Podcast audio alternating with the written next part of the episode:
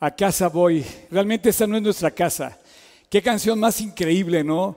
Buenos días a todos, qué gusto. Gracias Tony, gracias eh, Mao, gracias Jackie. Qué increíble poder conectarnos todo. Quiero decirles que estamos aquí también trabajando con el equipo de transmisión. Hoy tenemos un día largo y vamos a, ¿qué creen que vamos a hacer hoy? Vamos a comer chilaquiles y comida árabe aquí para compartir entre todos. Nos, nos urge que ya nos veamos, nos anhelamos mucho vernos, darte un abrazo y quiero dar las gracias. Eh, miren, eh, el día de hoy eh, quiero comentar algo. Hoy se conectaron estas personas, no sé si están, ¿se está viendo ya? gracias a todos los que oraron, están orando por esta reunión. me alienta muchísimo porque aparte de los están aquí en transmisión, están este grupo maravilloso de personas que están conectando precisamente para que esta transmisión sea de bendición para tu vida y para cada uno de nosotros sea de edificación. Gracias a ellos, mira, quiero enseñarles esta, esta foto. No sé si la, si la pueden ver, ¿se ve bien ahí? ¿Sí se ve bien? Este es nuestro jardín de aquí afuera, floreando abejas y lavandas, eh, listos esperándote a ti, preparando el lugar. E, es, increíble lo que está pasando en G36 Polanco. Y bueno, quiero decirles eh, que hoy compartí con varios de ustedes, varios amigos, un mensaje no sé si lo quieren, si lo pueden enfocar. Justamente yo, yo les decía a varios amigos, les decía, buenos días, señores, me acordé mucho de lo que hemos vivido en estos meses con la casa, esta casa, la casa de Julio Verne que estamos viviendo, con el mensaje de hoy eh, sobre el profeta Geo. Hoy vamos a ver a Geo. Pero quiero decirte esto, dice, ojalá que lo puedan escuchar, eh, prepárate a escuchar esto y no te lo pude mandar a ti porque, bueno, no podía mandar 600 mensajes, no sé cómo mandarlo, igual eh, tengo que ver cómo le hago a través de la aplicación. Pero dice, no es nada personal, así es que no, no lo tomes personal, pero sí aplícalo, sí súbetelo al corazón, sí súmale a Dios lo que te va a decir Dios. Pero justo es este profeta que nos habla de lo que hemos enfrentado como iglesia. Seguramente, si no te llegó el mensaje a ti hoy, si no, eh, no, te, no te lo pude llegar, y a la gente que le mandé el mensaje, no solamente hemos enfrentado un mensaje que digo aquí, eh, vamos a enfrentar un mensaje que se compara a lo que hemos enfrentado como desafíos y retos tan grandes que hemos tenido, pero Dios manifiesta su fe, su provisión y su promesa. Pero te puedo decir que si tú escuchas con atención lo que esta mañana tiene Dios para ti, te aseguro que muchas cosas que están sucediendo en tu casa se van a arreglar la voz de los profetas se levanta justamente para arreglar nuestras vidas, para arreglar nuestra condición con Dios. Y quiero yo eh, hoy eh, pues saludarte y decirte que prepares tu corazón. Todavía estás a tiempo de mandarle el link a alguien más. Y eh, aprovecho porque esto no lo he confirmado con nuestro equipo de transmisiones, pero quiero pedirte que trates de conectarte a través de nuestros canales de YouTube a estas transmisiones, porque es probable que vamos a centrar toda la transmisión, vamos a bajarla de Facebook para subirnos todo a YouTube. Así es que vete conectando a YouTube, te lo pido porque en un futuro va a ser mucho más eficiente hacer los canales a través de YouTube, que es lo que vamos a tratar de... Entonces nuestra iglesia, nuestra iglesia va a estar en un canal de YouTube eh, disponible 24/7 los 365 días del año. Esto es increíble, así es que eso te lo hago como comercial, ya después lo vamos a ver más adelante. Miren, pongan atención, vamos a ver precisamente el profeta Ageo. Y para el profeta, entrar al profeta Ageo, quiero usar contigo esta, esta, mm, em, esta línea del tiempo que, que quiero que veas conmigo. Esta línea del tiempo va a aparecer en tu pantalla el teléfono de quien la, la hizo, una, un grupo de amigos, eh, Silvia Dávila, Avi Arzac y otra persona diseñadora. Quiero decirte que vamos a ver hoy justamente lo que aparece en esta línea del tiempo. Si la cámara me ayuda, más, o menos en el, en el 722, después de, perdón, antes de Cristo, 722, va a aparecer también una, ahorita una gráfica, porque vas a tener que grabar en tu cabeza tres fechas importantes, 722, 586 y finalmente de ahí parte todo lo demás. El 722 es la caída, que dice caída del reino del norte, ¿ok? Entonces aquí se acaban los reyes del norte, ¿por qué? Porque es cuando invade Samaria. Y comienzan otra vez los judíos con este tema de la dispersión y se van. Y entonces van de su lugar Y bueno, comienza a, sigue circulando la historia y después de los asirios, caen los asirios, se levanta Babilonia y en el año 587 Babilonia finalmente conquista Jerusalén, destruye el templo, 586, 587, yo digo que son 586, destruye el templo y Babilonia toma posesión del reino del sur. Y entonces ya, digamos, se vuelve a dispersar ya no nada más las tribus del norte, ahora también las tribus del sur. Y aquí suceden varias cosas. Eh, justamente esta, esta, esta invasión estaba profetizada por todos los profetas que hemos visto hasta ahora.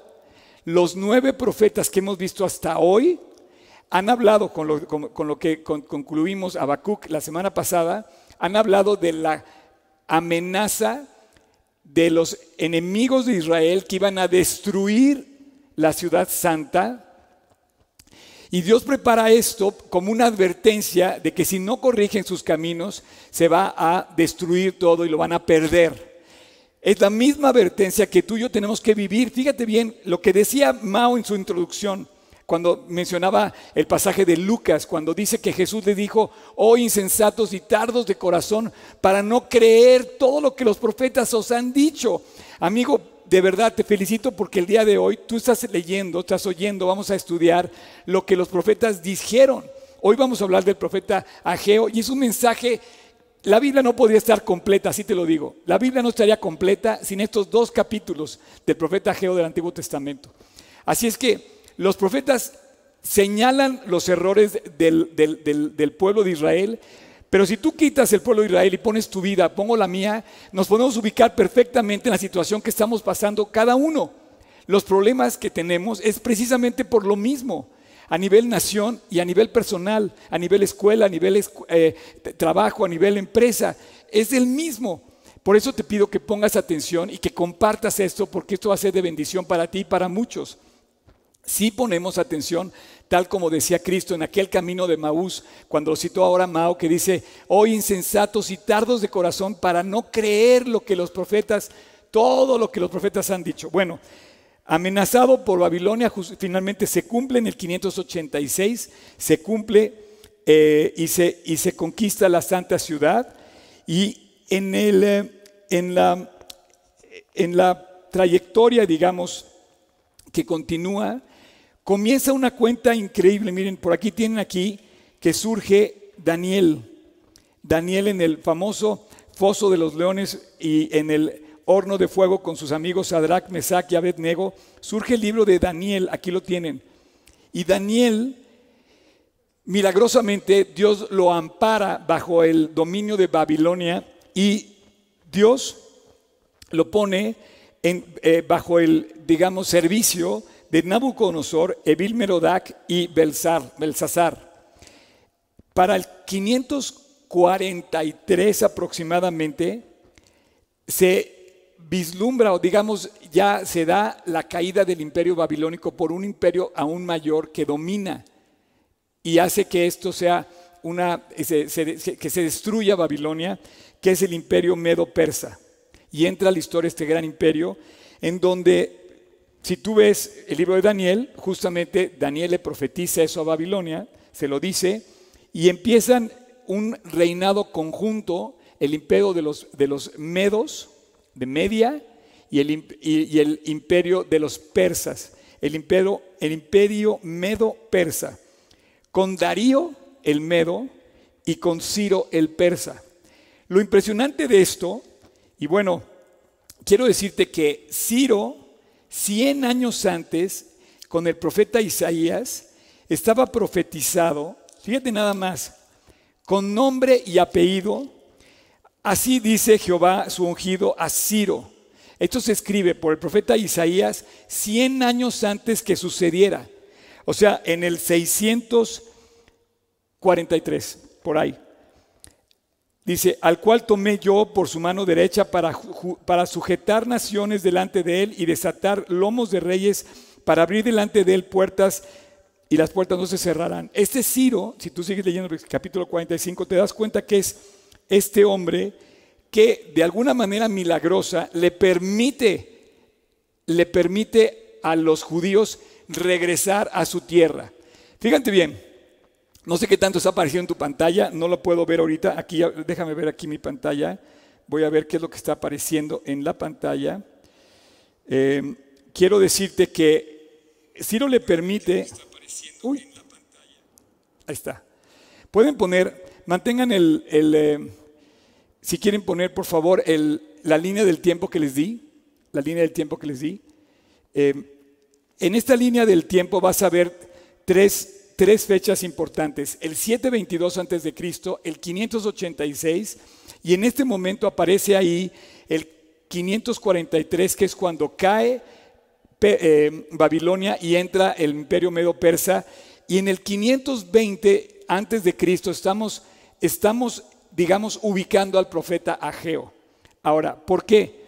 Si nos vamos a Esdras, en Esdras también se relata los primeros seis capítulos son contemporáneos. Esdras es contemporáneo a Ageo. Si tú lo ves en mi línea del tiempo, tú vas a ver aquí lo siguiente. Tú vas a ver aquí que aparece Esdras y empieza Esdras desde acá y va a ser, va a ser el libro justamente de contemporáneo, el libro de Ageo, al libro de Zacarías y eventualmente va a ser al libro de Malaquías, que es el último libro, pero después aparecen otros personajes como Nemías y Esdras, con los cuales Dios va a reconstruir, va a reconstruir la ciudad de Jerusalén. ¿Qué te quiero decir con esto? Te quiero decir lo siguiente. Déjame acomodar aquí mis notas. Quiero decirte lo siguiente. ¿Qué pasa cuando te sacan de tu casa, de tu territorio, pues tú anhelas regresar. Hasta la fecha hoy Israel está haciendo una cosa que se llama alía, alía regresar. Esta palabra hasta el día de hoy los judíos siguen regresando a Israel. De hecho, la semana pasada quiero decirte que hubo el primer vuelo de Aeroméxico directo Tel Aviv, perdón, México Tel Aviv con 200 judíos que se fueron a hacer alía regresaron, fíjate nada más la profecía cumpliéndose hasta el día de hoy, regresaron mexicanos judíos que se fueron a vivir y a radicar a Israel. Bueno, en aquel entonces, en el 520, había un problema. Se habían ido unos a Siria y otros a Babilonia, pero el rey de Asiria, perdóname, el rey de Babilonia, ve lo que hace. Justamente el rey de Babilonia hace lo siguiente y dice así, dice, así ha dicho Ciro, rey de Persia Jehová, el Dios de los cielos, me ha dado todos los reinos de la tierra y me ha mandado que le edifique casa en Jerusalén, que está en Judá. De esta manera, Dios usa al rey de Ciro, un persa, para bendecir a Israel. Mira, cualquier parecido con la realidad hoy está impresionante cómo la Biblia se cumple. Entonces, bueno, voy a cerrar mi línea del tiempo si, quieres, si quieres una copia de esto, va a aparecer en tu pantalla el WhatsApp con la persona con la que se la puedes comprar. La hicieron de corazón y bueno, quiero yo eh, promover su, em, su venta a los que quieren. Está buenísima. Ahí está, es con Silvia Dávila, ahí está el WhatsApp, ahí lo puedes pedir. Ok, cualquier parecido con la realidad, fíjate, vamos a colocarnos ya en nuestra, en nuestra, en nuestra lección de hoy. Ageo. ¿Ok? El versículo 1 dice, en el segundo año del rey Darío, en el mes sexto, en el primer día del mes, vino palabra de Dios por medio del profeta Ageo. A Zorobabel, aparece un personaje importante, Zorobabel, gobernador de Judá, y a Josué, hijo de Josadac. Josué es el segundo personaje que aparece, sumo sacerdote, diciendo, ok, esto que te estoy diciendo ahorita, esto que te estoy compartiendo, tiene que ver con lo que está sucediendo el día de hoy. Si tú ves en la historia, te voy a decir algo.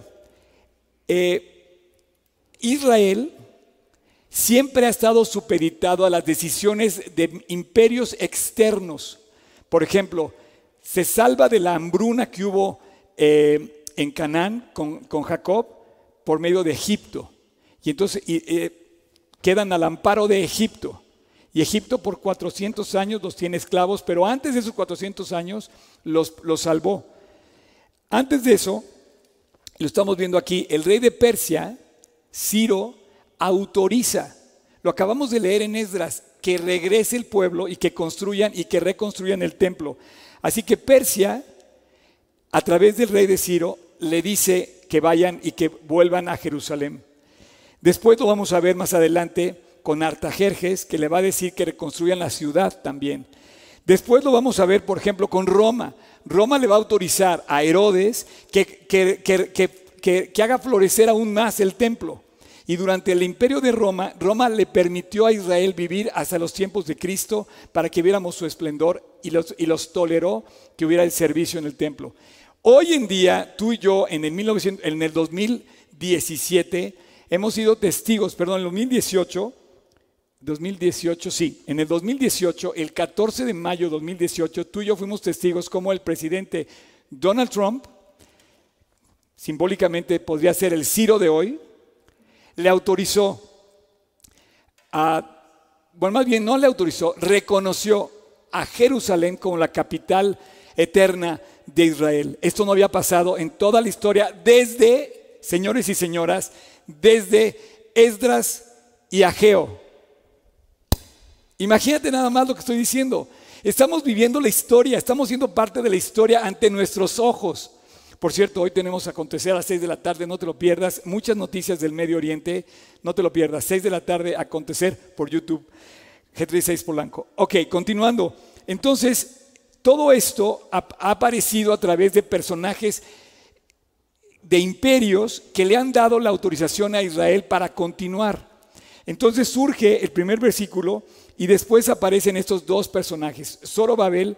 Zorobabel, ahora, nada más para resumir, si quieren volver a poner otra vez línea, la pequeña línea del tiempo que les puse, para resumir, en el 722 las diez tribus del norte son asoladas por Asiria. En el 586 las dos tribus del sur terminan asoladas por Babilonia. En ese momento queda todo Israel disperso, la famosa diáspora, la famosa dispersión, y los judíos pierden su territorio desde aquel entonces. Por cierto, sí les corresponde su territorio, era de ellos, pero se los quitaron. A eso vamos. Ahora, en el 543, Persia gana sobre Babilonia y domina el imperio medo-persa, y en el 520 Cuatro años antes, fíjate bien, cuatro años antes que se cumplieran las 70 semanas de Daniel 9, está a punto de reconstruirse el templo y cumplirse la promesa de Dios profetizada por el profeta Daniel. Todo está ligado. Ahora, en esa línea del tiempo, quiero que tú ubiques lo siguiente. No tenemos ya a Israel en su tierra, ni el norte ni el sur. La tierra está invadida, conquistada por otros. Sin embargo, Dios le dice que regresen, que tiene promesas, que tiene promesas para reconstruir, para restaurar lo que habían destruido los imperios anteriores. ¿Por qué? Porque Dios no va a dejar que tu vida quede destruida. Nuestra vida, aunque tenemos, eh, digamos, estamos pagando la consecuencia de nuestra propia maldad, Dios quiere restaurarte. Y tú vas a ver cómo Dios quiere restaurar a Jerusalén, cómo quiere restaurar a Israel. Entonces los judíos empiezan a regresar promovidos por Ciro y empiezan a regresar a su territorio y empiezan a levantar el templo. De una manera especial, el templo lo levantan, pero no logran hacer eh, grandes avances. Por ejemplo, en el capítulo 3 de, esos, de, de Esdras dice, desde el primer día del séptimo mes comenzaron a ofrecer holocaustos a Jehová, pero los cimientos del templo de Jehová no se habían echado todavía. Entonces la gente empieza a regresar, pero no había templo. Pero sin embargo empieza el culto, empieza el deseo de iniciar, de arrancar esa llama, de encender esa llama de culto a Dios en su lugar, en su lugar de origen. En este momento podíamos estar muy parecido ahí, porque no es el templo y los judíos quieren reiniciar ese templo. Ahora, eh, esto sucede 15 años después, cuando ya empiezan a echar el templo y de una manera gloriosa. Dice en el, en el capítulo 6, versículo, em, dice, y cantaban y alabando y dando gracias a Jehová, diciendo, porque Él es bueno, porque para siempre su misericordia sobre Israel. Y todo el pueblo aclamaba con, gran júbilo, alabando a Dios, porque se echaban los cimientos de la casa de Jehová. Ok, entonces estaba cumpliendo la promesa de Ageo, la promesa de Esdras y la promesa de Jeremías que se la dio a Daniel y, y los 70 años estaban cumpliendo. Ahora, quiero pedirte que a partir de ahora, cada vez que tú me oigas decir en esta plática la casa de Dios o el templo de Dios, quiero que ubiques una cosa muy importante en tu vida, tu relación con Dios. Cuando hablemos de la casa de Dios, yo quiero que tú hables de tu relación con Dios, porque hoy en día la religión nos ha hecho confundir que la casa de Dios, la iglesia de cuatro paredes, el templo donde entramos y donde no podemos ir ahora, esa es la casa de Dios. No, la casa de Dios es tu corazón. Es donde tú tienes tu relación con Dios. De hecho, el templo, el, tabernáculo era la casa de reunión, la tienda de reunión, the tent of meeting. ¿Por qué? Porque es ahí donde te reunías con Dios. ¿Dónde te reúnes con Dios? Te pregunto, ¿en una iglesia? ¿En Julio Verde? ¿En una iglesia que cualquiera que le pongas nombre, estás equivocado? Tu lugar de reunión es en tu corazón con Dios. Es tu tienda de reunión, es tu templo. Así es que ahora que hablemos de la restauración del templo, te invito a que pienses que tú estás llamado a una comunión con Dios íntima. Entonces, recuerda, surge Zorobabel y surge Josué. Josué es descendiente de los sumos sacerdotes y él es el sumo sacerdote de ese momento. Como responsable del culto a Dios, él era el líder. Y por otro lado surge el líder que es Zorobabel, que es el descendiente de la casa real de David. David, David, claro, es el, el, el linaje real de Israel. ¿Qué tenemos entonces?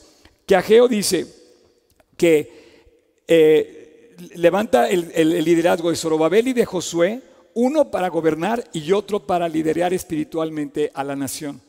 Tenemos esos tres personajes y Ageo los invita a reconciliarse con Dios y a meditar. Entonces, si resumimos, tenemos a toda la nación dispersa y de una manera milagrosa y sobrenatural la invitación del rey persa, que era el, que era el poderoso de aquel entonces, como hoy es, lo es Trump, que apoya a Israel, así Persa, Persia apoya apoyó a Israel con el liderazgo de Ciro y le dijo, reconstruyan la ciudad. ¿Ok? En ese momento están regresando y se está cumpliendo esto que te digo que se llama aliá la palabra aliá de regresar a la tierra. Ageo menciona que es el momento y de repente nos metemos aquí, señores y señoras, a descubrir algo increíble. Vamos a empezar a leer el versículo 2 al 4, que dice así. Así ha dicho Jehová de los ejércitos diciendo al pueblo, este pueblo, subraya este pueblo, no ha llegado aún, dice, dice Perdón, estoy tan, estoy tan acelerado, déjame tomar una pausa. Estoy súper eh, em, intenso, ¿verdad? Oren por mí. dice, este pueblo dice, no ha llegado aún el tiempo. Por favor, así ha hablado Jehová de los ejércitos diciendo, este pueblo, subraya este pueblo, dice, no ha llegado aún el tiempo. Por favor, subraya, no ha llegado el tiempo. El tiempo de la, que la casa de Jehová sea reedificada.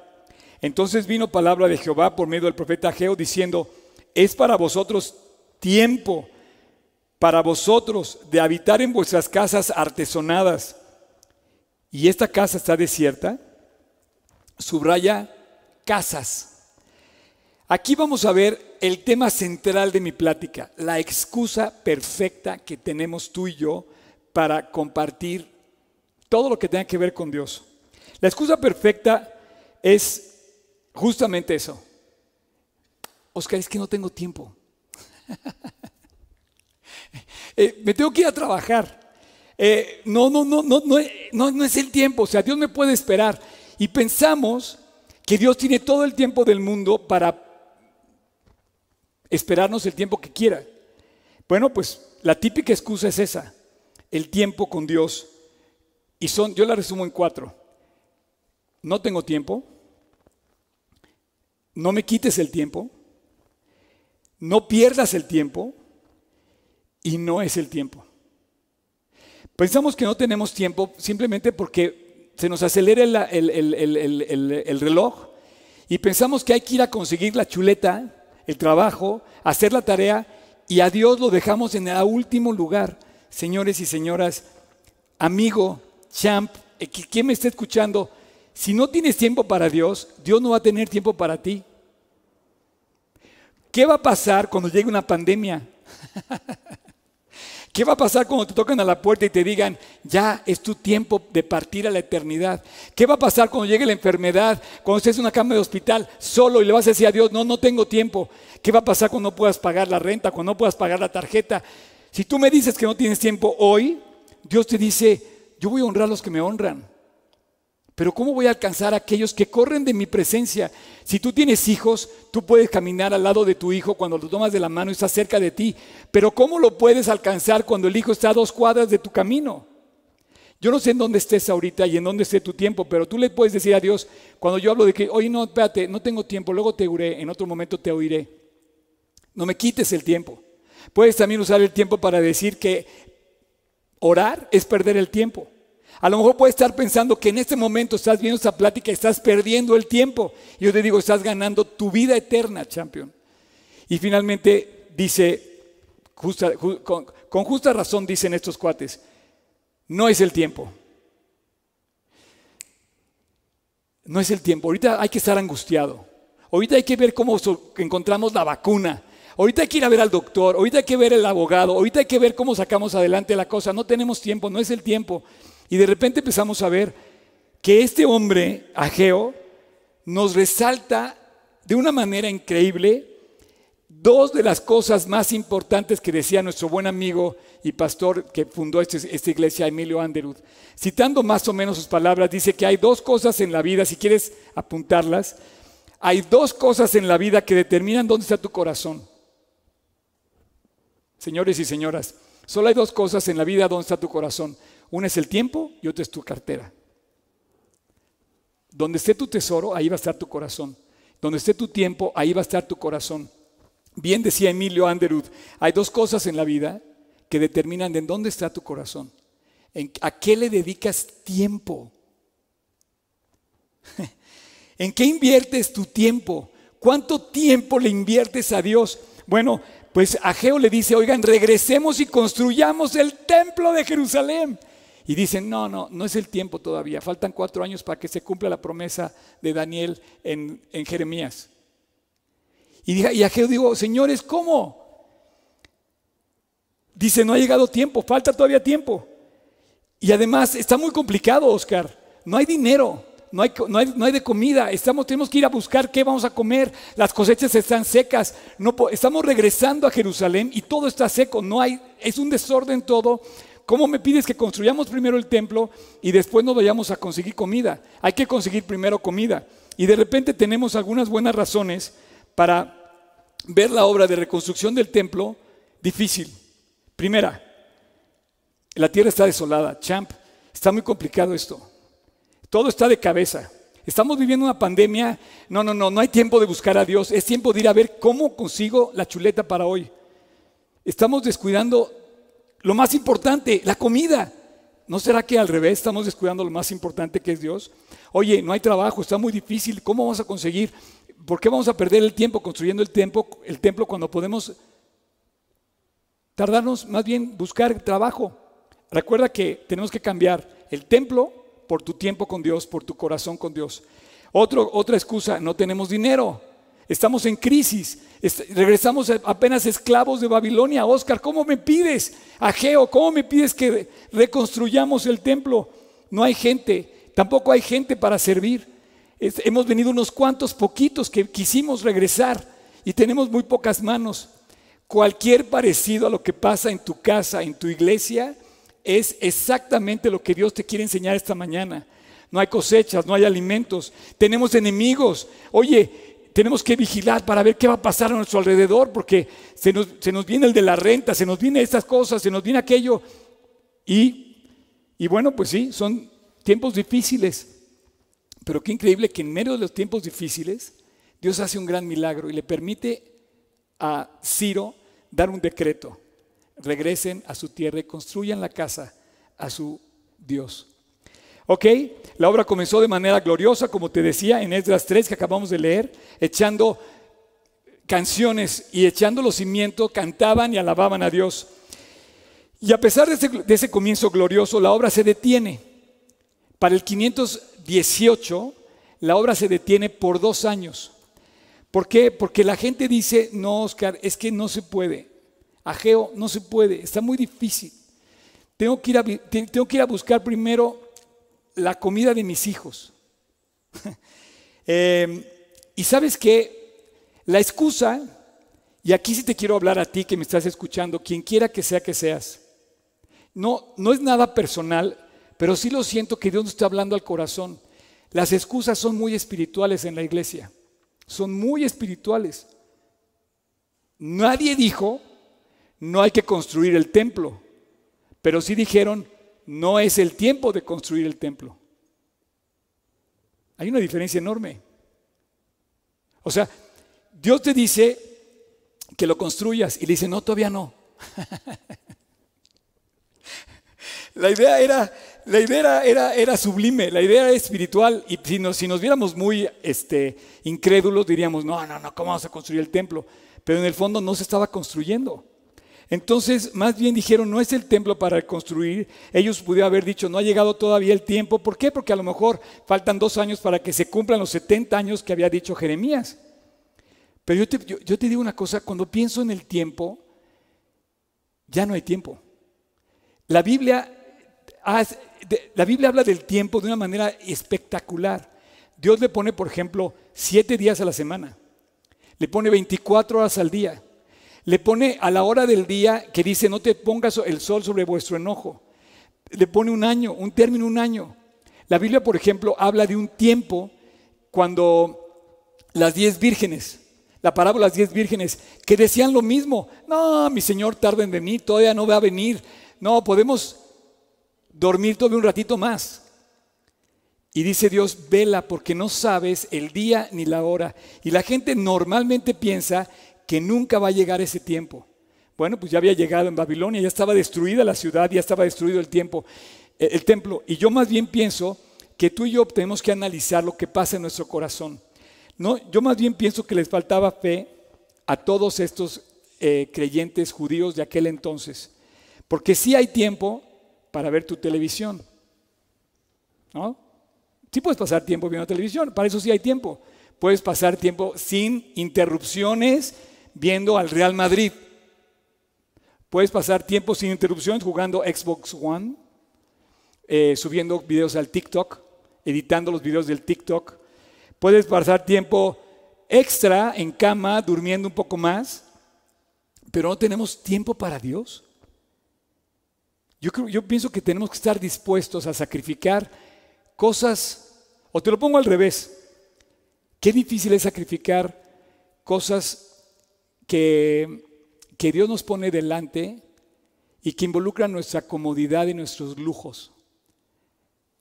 O sea, no toques tu beneficio ni siquiera a favor de Dios. Dios, no me lo toques. Esto es mío, no me lo quites. Oye, ¿te acuerdas de aquella viuda? Cuando Jesús la exalta y le dice, esta mujer dio más que todos juntos, porque ella dio de lo que le faltaba, de lo que no tenía. Y yo te invito a que pienses en qué calidad y calibre de fe Dios te quiere, al, que te, al que te quiere llevar. Hay muchos pretextos muy buenos que tú puedes poner para, para posponer las cosas de Dios. Y yo te reto que pienses, así como yo decía que estamos hablando del templo, pero no pospongas tu relación con Dios, no pospongas tu encuentro con Dios, no retrases la cita que tú debes tener en privado con Él. Porque hay muchos pretextos que pueden ser, por ejemplo, hay uno muy bueno que dice, Dios quiere que ponga primero atención en mi hogar, en mis hijos, en mi esposa. Suena bien, suena muy bien. Pero dice Dios que, que, que, que aquel que tenga casa, hermanos, hijos, todo lo demás, antes que yo, dice Jesús, no es digno de mí. Jesús dice, busca primero el reino de Dios y lo demás va a ser por añadidura. Es más, champion of the world, tu esposa Dios te la dio. ¿No crees que primero ir a buscar a Dios para que consuele y sostenga a tu esposa? Tus hijos Dios te los dio. Pero, pero tenemos un buen pretexto y decimos, no, es que primero es mi casa. Después, oye, no, yo participaría en, en la reconstrucción de la casa de Julio Verne, yo participaría, pero no tengo dinero. Y te digo algo, yo soy, soy testigo, estoy parado. Tú estás viendo, tú estás viendo a través de este momento preciso que Dios hizo cosas de lo que no se veía. En el capítulo 4 de Romanos dice que Abraham hizo una nación de la que no existía.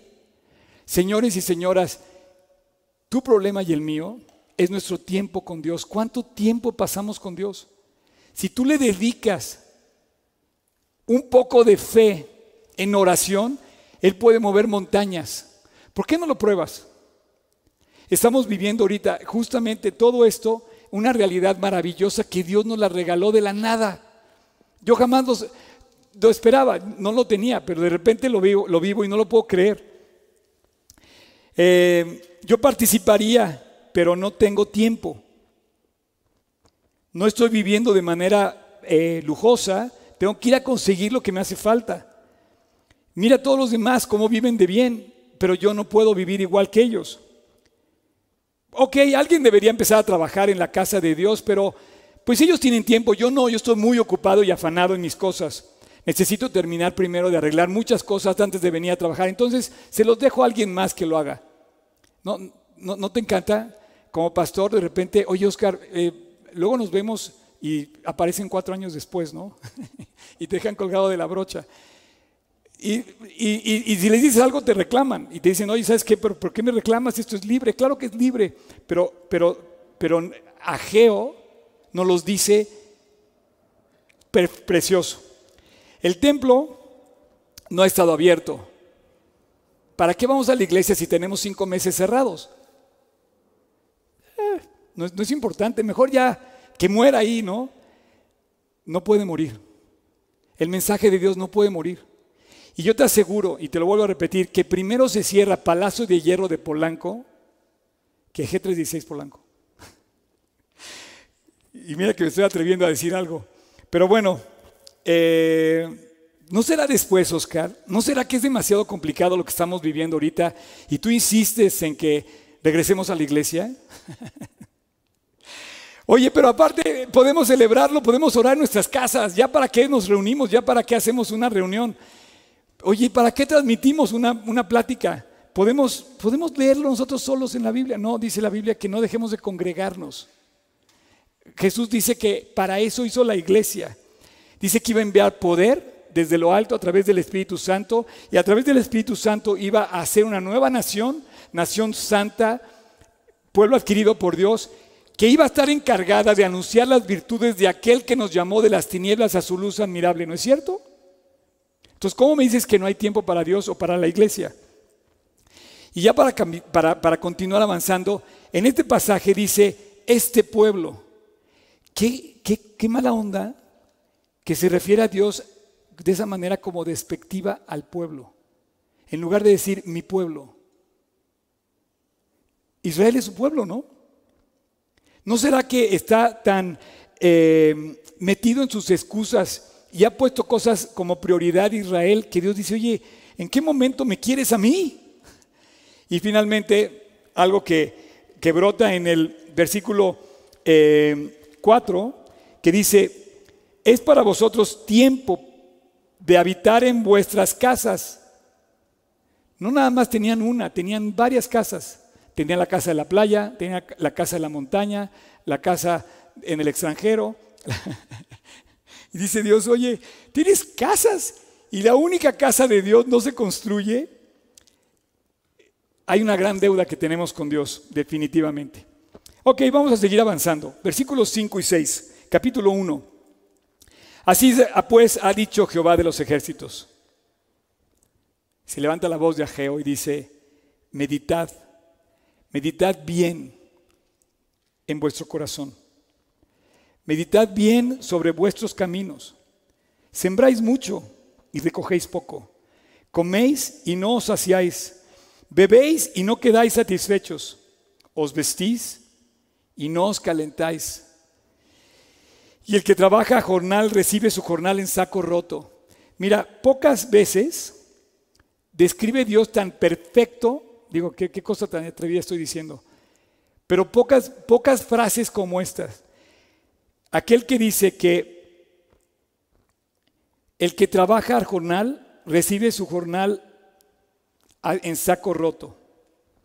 Es como el corredor que entre más rápido corre, menos avanza. ¿Por qué? ¿Por qué será que trabajas y te afanas como loco? Tienes tanta actividad, te llenas de actividad, sudas para ganar el pan de la vida y no te rinde. ¿Por qué será? ¿No será más bien que está describiendo la manera de, de una manera clarísima, lo inefectivo que es el hombre en su tanta actividad? Te agotas en vano para, como dice el versículo, para el fuego. Versículo 12. Me encanta esta parte, me encanta. Aquí entro yo, Oscar Soto es aquí entro yo a la escena, y todos aquellos que dirigimos algo, y especialmente una iglesia. Oyó Babel, hijo de Salatiel, y Josué, hijo de Josadac, sumo sacerdote, y todo el resto del pueblo la voz de Jehová su Dios. Y las palabras del profeta, como, como le había enviado Jehová su Dios, y temió. Por favor, subraya esta parte. Y temió delante de Jehová. Si quieres orar por mí, te pido que ores en tus oraciones, que incluyas por Oscar Sotres, pide que Dios me guarde fiel hasta el último latido de mi corazón. Y que me guarde temiendo a Dios. En estos términos, que me guarde temiendo la voz de Dios, el mandato de Dios, que ponga temor en mi corazón para servirlo. Fíjate que en este versículo quise resaltarlo porque habla de tres personajes, habla de cuatro personajes. Aquí aparece el cuarto personaje. Aquí aparece Ageo, dice, y oyó Zorobabel, hijo de Salatiel, entonces aparece Zorobabel, luego aparece Josué, y luego dice, y todo el resto del pueblo, la voz que había hablado Ageo, ese es el tercero, y dice que, que todo el resto del pueblo, y aquí está el cuarto personaje, todos oyeron la voz de Dios y reaccionaron. Yo te pido, amigo, amiga que me estás escuchando, reaccionemos. Como dice este pasaje, meditad bien sobre vuestros caminos Pensemos, oye, sembramos mucho, ¿y por qué no cosechamos lo suficiente? ¿Por qué nunca nos rinde? ¿Por qué siempre estamos en deuda con la gente? ¿No será que estás primero que nada en deuda con Dios? Los sermones no, nada más eran para el pueblo, el sermón también era dirigido a Zorobabel y a Josué, y en este caso a mí. Y Dios me invita y me dice, tú ponte de ejemplo. Sé tú el ejemplo. Y bien lo vemos en Pablo. Cuando tú ves el apóstol Pablo, cuando ves el apóstol, por ejemplo, ves a David, ves a José, ves ejemplos. Y Pablo, de una manera espectacular, dice, lo que aprendisteis y visteis en mí, esto hacer. ¿Cómo te voy a decir que no fumes si yo fumo? ¿Cómo te voy a decir que no tomes si yo tomo? ¿Cómo te voy a decir que no mientas si yo miento? ¿Cómo te voy a decir que leas y yo no leo? ¿Cómo te voy a decir que memorices si yo no memorizo? ¿Cómo te voy a decir que vengas a la iglesia y yo no vengo? Entonces, si eres un líder de algo, tienes que ponerte de ejemplo. Pero si eres líder, todos de alguna manera somos líderes. A lo mejor piensas en tu maestro, ¿ah?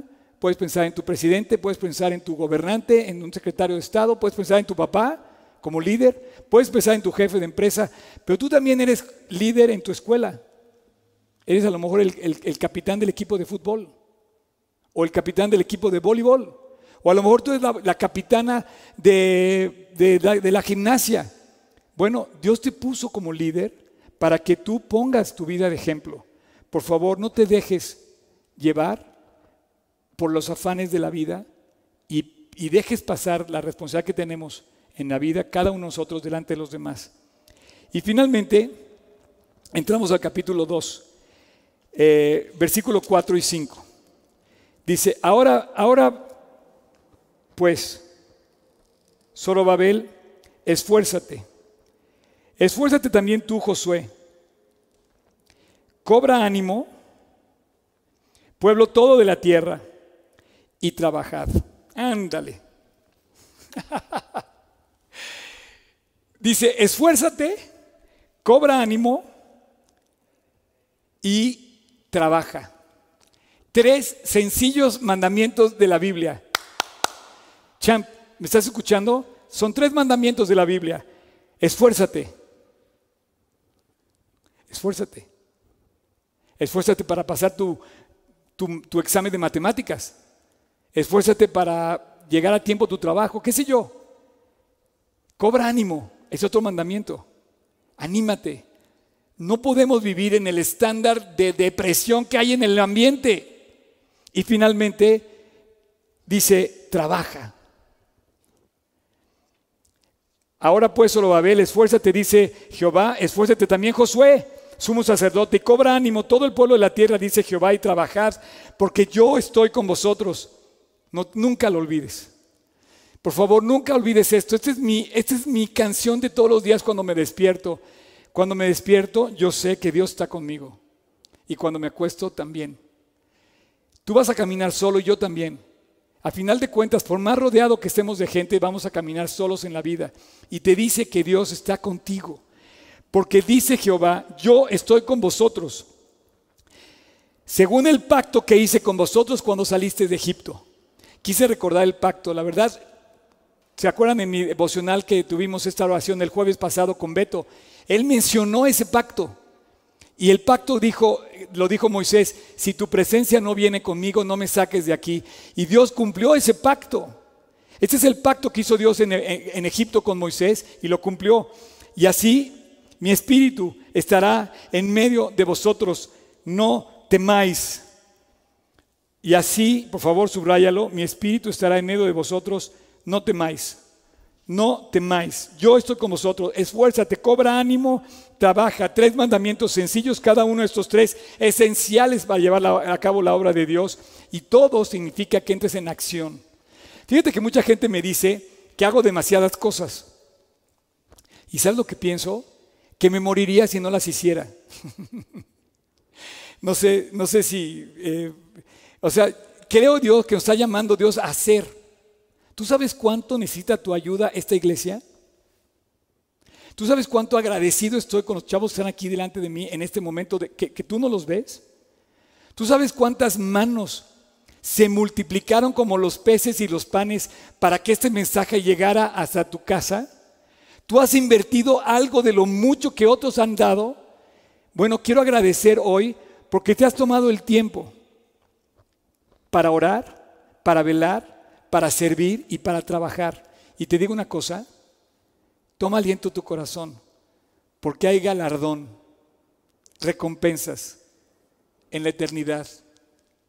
Yo no las espero, no las busco, no sé ni cómo sean, no me las puedo imaginar, pero tan solo lo que he recibido en cuanto a cómo la gente corresponde a lo que siembro es increíble. Esta semana pude disfrutar de esa recompensa de sembrar en otros. Y bueno, no lo busco por eso, porque mi, búsqueda es con Dios. Así que dice, yo estoy con vosotros según el pacto que hice en Egipto. Y me acerco ya al final de esta plática, me voy al versículo 6 al 9, que dice así. Dice, porque así dice el Señor de los ejércitos, de aquí a poco, de aquí a poco, una semana, mañana, hoy, no lo sé, pero de aquí a poco en el momento que Él lo decida, haré temblar los cielos y la tierra, y el mar y la tierra seca. Y haré temblar todas las naciones y vendrá el deseado de todas las naciones y llenaré de gloria esta casa. Mía es la plata, mía es el oro, dice el Señor de los ejércitos. La gloria postrera será mayor que la primera. Por favor, nunca lo olvides y si lo quieres subrayar, subráyalo. La gloria postrera será mejor que la primera. Te dije que no confundieras el templo con la casa de Dios y tu corazón. Estoy hablando de tu corazón. La gloria postrera de tu relación con Dios va a ser mejor cada día. Va a ser más grande, más gloriosa, pero tienes que invertir tiempo con Dios. Tienes que pasar, tienes que ir a, ir a Él Y él dice que su gloria va a ser mayor al final que al principio. ¿Nunca has oído ese dicho que dice, lo mejor está por venir? Greater things to come. Claro, con Dios siempre va a ser así, siempre va a ser mejor. Oye, Oscar, pues ya tengo 100 años.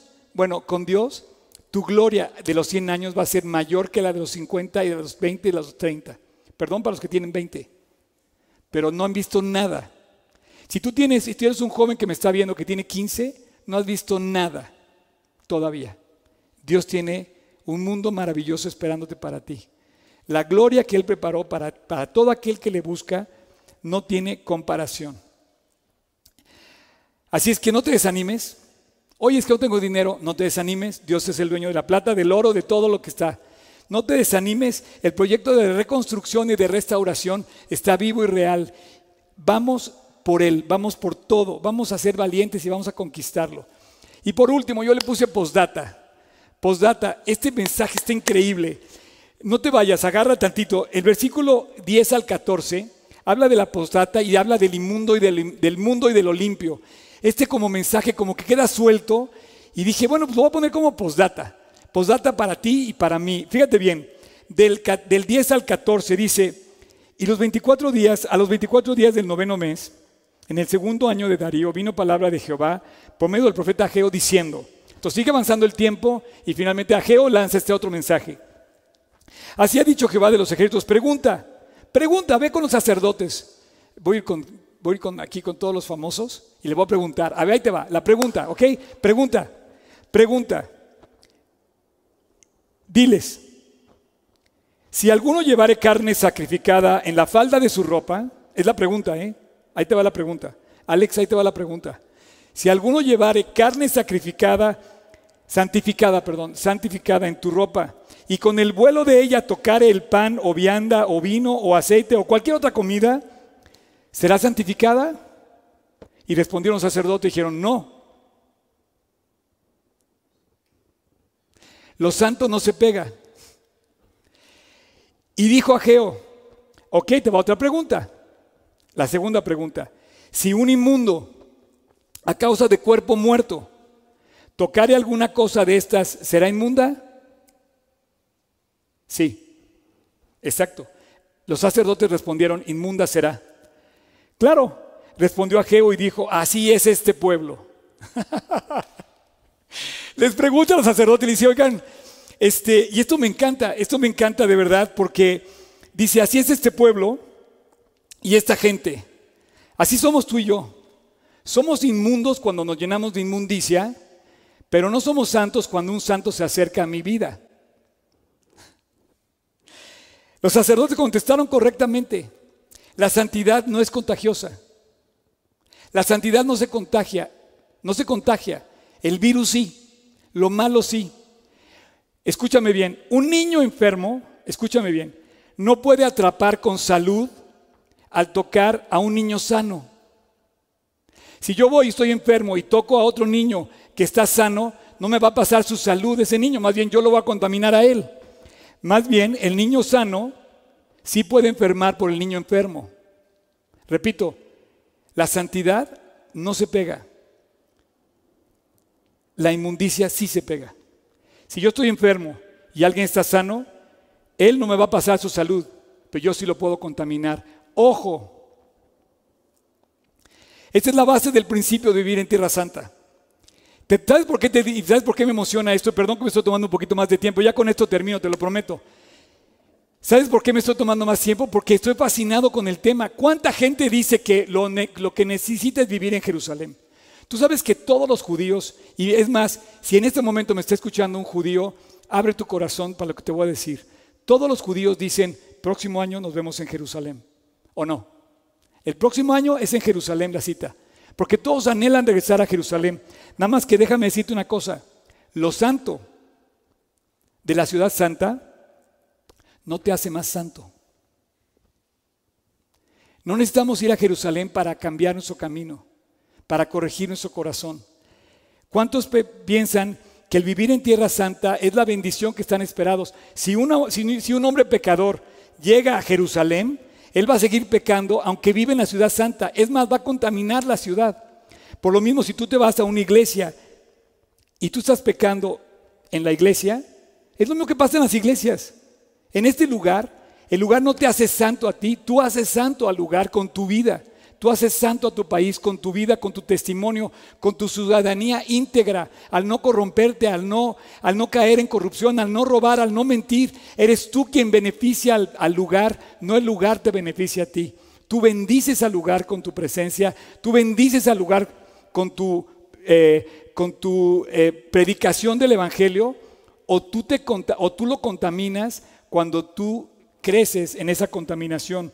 Ofrecer un sacrificio a Dios en Tierra Santa no te hace más santo que ofrecerlo en donde estás en este momento. Mientras ellos mismos, los judíos que regresaron, se sigan portando mal, Jerusalén iba a seguir enfrentando atrocidades. Mientras tú te sigas portando mal, la maldad te va a perseguir, aunque estés en la Meca, en el Vaticano, en Jerusalén, o en Hong Kong, o en Wuhan, o donde quieras. La ciudad no hace más santa, por ser Jerusalén, no hace más santa a las personas. Tampoco venir a la iglesia nos hace más santos a los que venimos. Es tu relación con Dios la que te hace subir al monte de la santidad. Voy a orar ahorita contigo, tú que me estás escuchando. Y quiero pedirte que así como Babilonia se llevó los cautivos de Jerusalén y ellos regresaron, el regreso a Dios, el regreso a casa, no es a un lugar. Tú no estás buscando un lugar, tú estás buscando un corazón. Ese corazón te está esperando. Ese corazón se llama Jesús. Si eres judío, quiero decirte una cosa, no eres más judío por regresar a Israel y por vivir en Jerusalén. Si no tienes a Dios en tu corazón y el Mesías no está en tu corazón, no tienes esa santidad. En la iglesia yo te puedo enseñar cómo.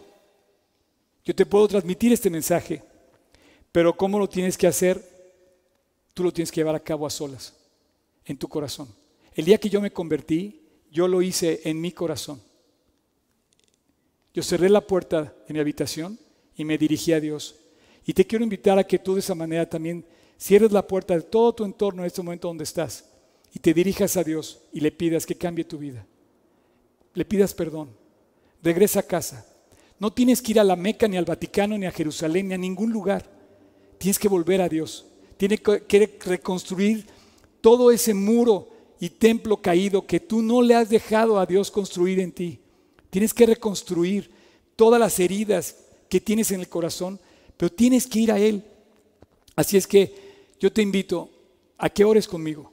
Le vas a pedir perdón a Dios, le vas a pedir que entre a tu corazón. Y sabes que cuando termines de orar vas a ver la maravilla que es. Porque te vas a, vas a abrir los ojos sanado, despertado. Es el tiempo. Hoy es el tiempo. ¿Es tiempo de hacer las cosas fuera de Dios? No. Es, es el tiempo de ir a Dios y buscarlo a Él. Vamos a orar. Inclina tu rostro, cierra tus ojos. Padre amado, gracias por esta mañana. En tu corazón repite conmigo lo que voy a orar. Voy a orar en tu nombre. Así es que repite, Señor Jesús, te doy gracias porque hoy me recuerdas que todo lo hiciste por mí.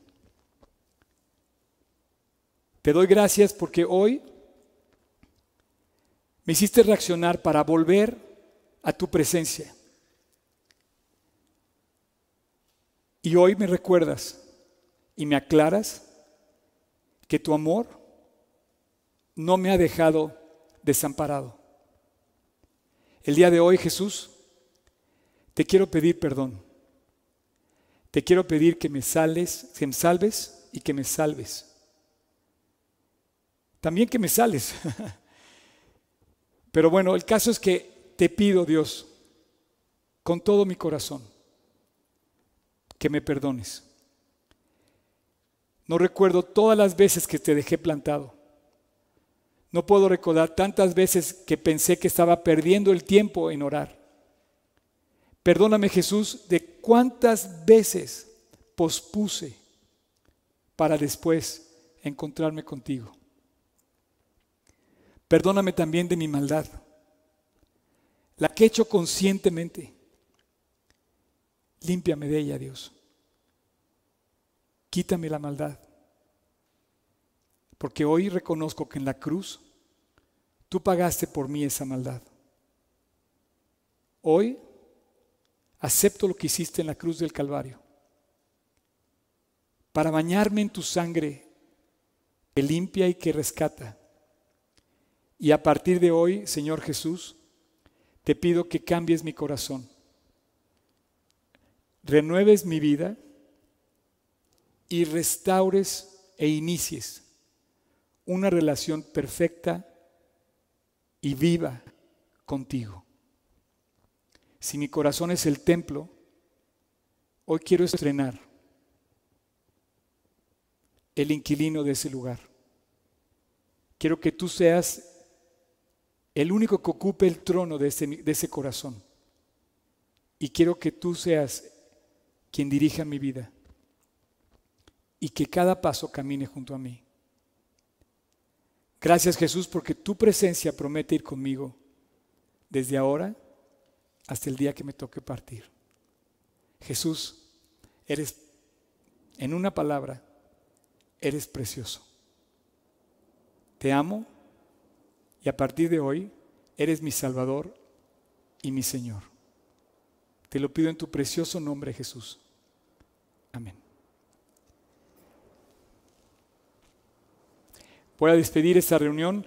Bueno, todavía tenemos varias cosas. Eh, eh, quiero gozarme contigo. Si tú el día de hoy invitaste a Cristo a tu corazón, canta, canta conmigo. Escríbenos, compártenos. O escribe a la persona que te pasó el link de esta, de esta, de esta prédica, de esta, de esta plática. Escríbele, compártelo, gózate conmigo, gózate con él, gózate con ella. Empieza a leer tu Biblia y canta conmigo esta, esta canción que viene ahorita, preparada por nuestro equipo de alabanza, otro grupo increíble que da su tiempo para servir y para que tú puedas cantar juntos. Esa canción se llama Tu gracia, la gracia de Dios que nos va a alentar todos los días. Un gusto enorme compartir contigo. Pronto nos vamos a volver a ver. Dios te bendiga.